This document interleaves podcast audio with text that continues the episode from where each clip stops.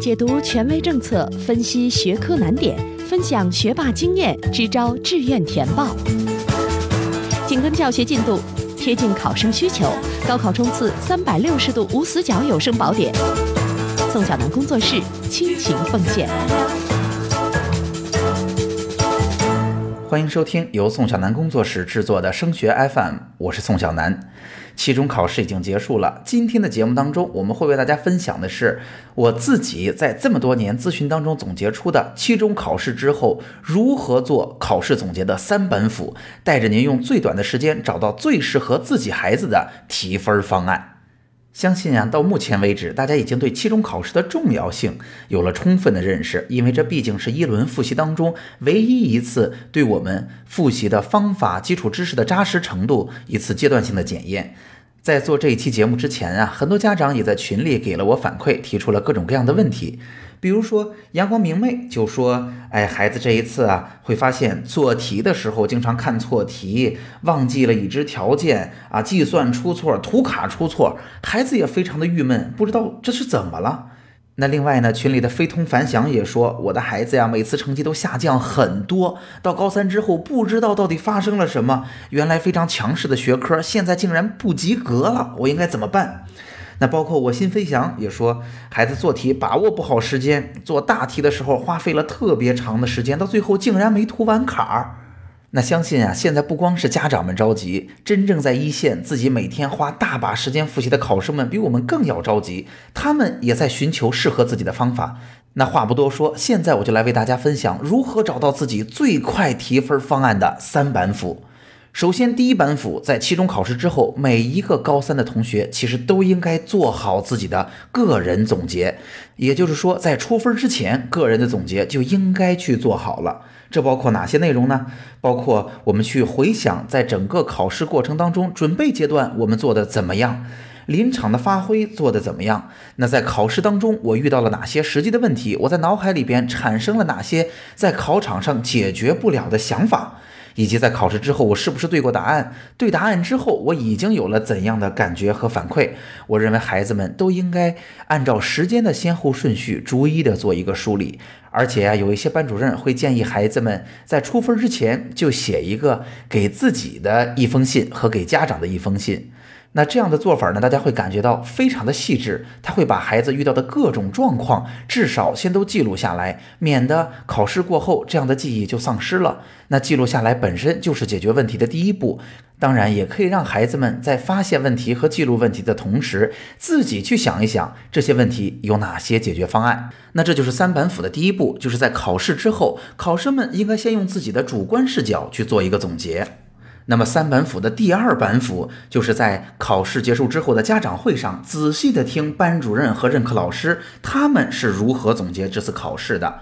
那我在这儿举几个例子，大家看看是不是似曾相识？老师们是不是会这么说？比如说语文老师一般会在这时候啊，可能会强调，发现孩子们对于语文学习的自主动力不足，因为孩子们觉得语文的分数更飘渺，不容易拿到，所以孩子们在这时候并不努力的去背课文，并不努力的去积累答题的套路，以及在写作文的时候常用的思路和精彩的语句语段。这样的做法就会导致长期下来，孩子们对语文的积累不足，长期来看提分的效率变低。那比如说数学老师也会总结，有些同学呀会做这个题，分儿就是拿不到，原因就是他根本就没有专门的做答题训练。因为大家知道，数学的答题，包括物理的答题，是有良好的逻辑性的。每一步条件写什么，结论写什么，都是有非常高的逻辑要求。如果你掌握的好，你就会非常自信。我会做这道题，我就一定能把全部的分数握到手里。那有些同学掌握的不好，就真的会遇到这题我看着会，但是我做完了仍然非常忐忑，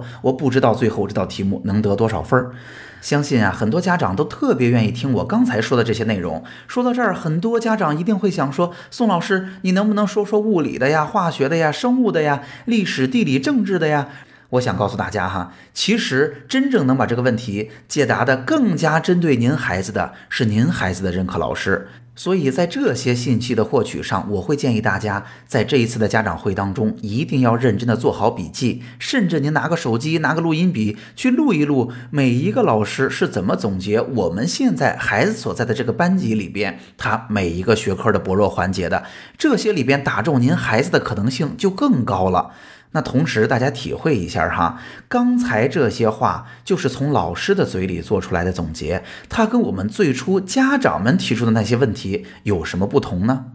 大家会发现哈，家长们提出的问题更多的是体现在我们表面上更容易看到的问题上，比如说哪个学科成绩提高了，哪个学科没有考好，分数上总体来说是提高了还是降低了，这些东西呢，都是一个最终的结果。更容易看懂，更容易评价。但是哈，这些信息只是浮在冰山上面那些最容易看到的部分，但是冰山下边的那些真实的原因和解决方案，并没有被我们看到。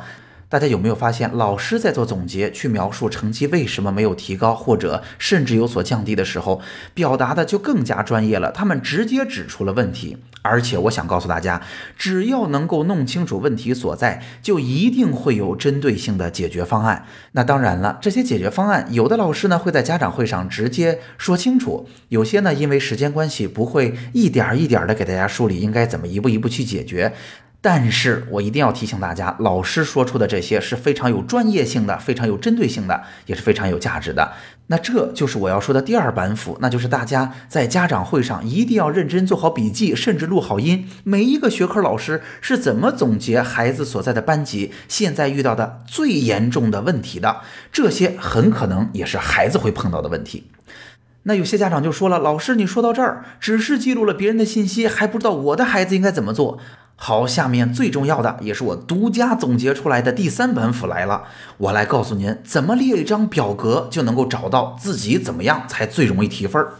我建议呢，大家去列一个这样的表格。这个表格的每一行是我们具体的学科，比如说文科生是语文占一行，数学占一行，英语占一行，然后地理、历史、政治。那理科生除了主科之外，生物、化学、物理也分别的占一行。那每一列是什么内容呢？大家注意了，分别是我们分数的状况，分数到底是提高了、降低了，还是我们这个学科还有很大的提升空间，还是提升空间很小了，都要在这儿描述清楚。第二列我们要写清楚的就是具体问题，这些问题呢，就是在刚才我说的第一步和第二步当中，无论是从我们自己的主观视角总结出来的，还是老师的客观视角总结出来的。我们这个学科遇到的具体问题，比如说我们自己对于语文这个门学科啊考的不是很满意，我们总结了，你比如说前面几道选择题基础知识不扎实啊，老师主要提的是整个班级里边其实作文写的啊不是很工整，审题有问题，我都把它写在里边，然后针对不同的问题，我们下面的一列就是可行的方案。那这一列的内容是我们这个表格当中最宝贵的部分。有些东西呢，孩子可能已经有了想法和具体的解决方案；有些东西孩子可能并不知道。那这一部分就是我们应该在考试之后总结清楚了问题，去向老师、去向我们的班主任、去向外边的辅导班的老师真正寻求的东西。那就是我的问题已经提得很具体了，比如说，就像刚才说的，我的数学答卷的过程中，我的逻辑不是很好，所以。我会发现题会答的不完美，所以会丢分儿。我应该怎么办？这样的问题只要能够提出来，任何一个优秀的老师都能够给到你一步一步的解决方法，它就很容易解决了。那在可行方案这一列里边，把问题填好之后还没有完，下面才是这张表格真正的价值，那就是我们分别需要去衡量这个方案的可行性和可能提高的分数预期。在可行性这一栏里，我会建议大家根据这个可行方案的难易程度，以及现在我是不是能够投入足够多的时间来实现，进行打分儿。我们从零到十分，你感觉一下，如果很可行，可能是八分、九分啊；如果很不可行，可能是一分、两分。那分数预期呢？我们就去算算看，如果我们把这一项做好了，我们最终可能能得到多少的卷面分数？那在这两项做好之后，我们只需要把可行性得到的分数和分数预期相乘，我们在整个完整的表格里边就能够得到不同的分数的数值。大家听好了，我们只去选择整个表格当中这个数值算出来分数最高的三个问题去解决。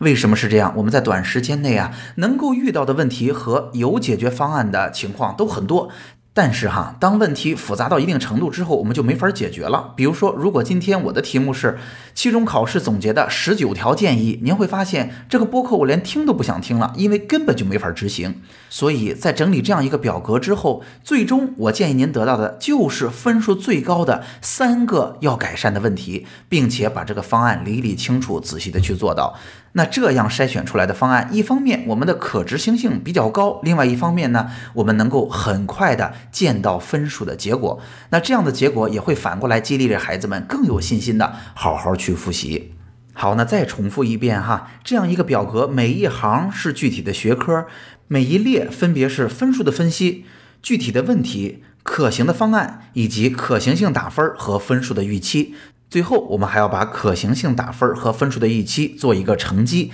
就能够判断出现在我怎么去做，提高分数是有最高的效率了。好，那今天的内容就到这儿了。今天呀，我们为大家分享了一个我在这么多年咨询当中总结出的独有的方法，如何才能帮助孩子一点一点的整理出最适合自己的、效率最高的、可执行的提分方案。好，那今天的节目就到这儿了。欢迎您添加我们的 QQ 群，我们的群号是四九三九六幺三八幺，升学 FM，让我们在孩子升学的道路上相互陪伴。我们下期见。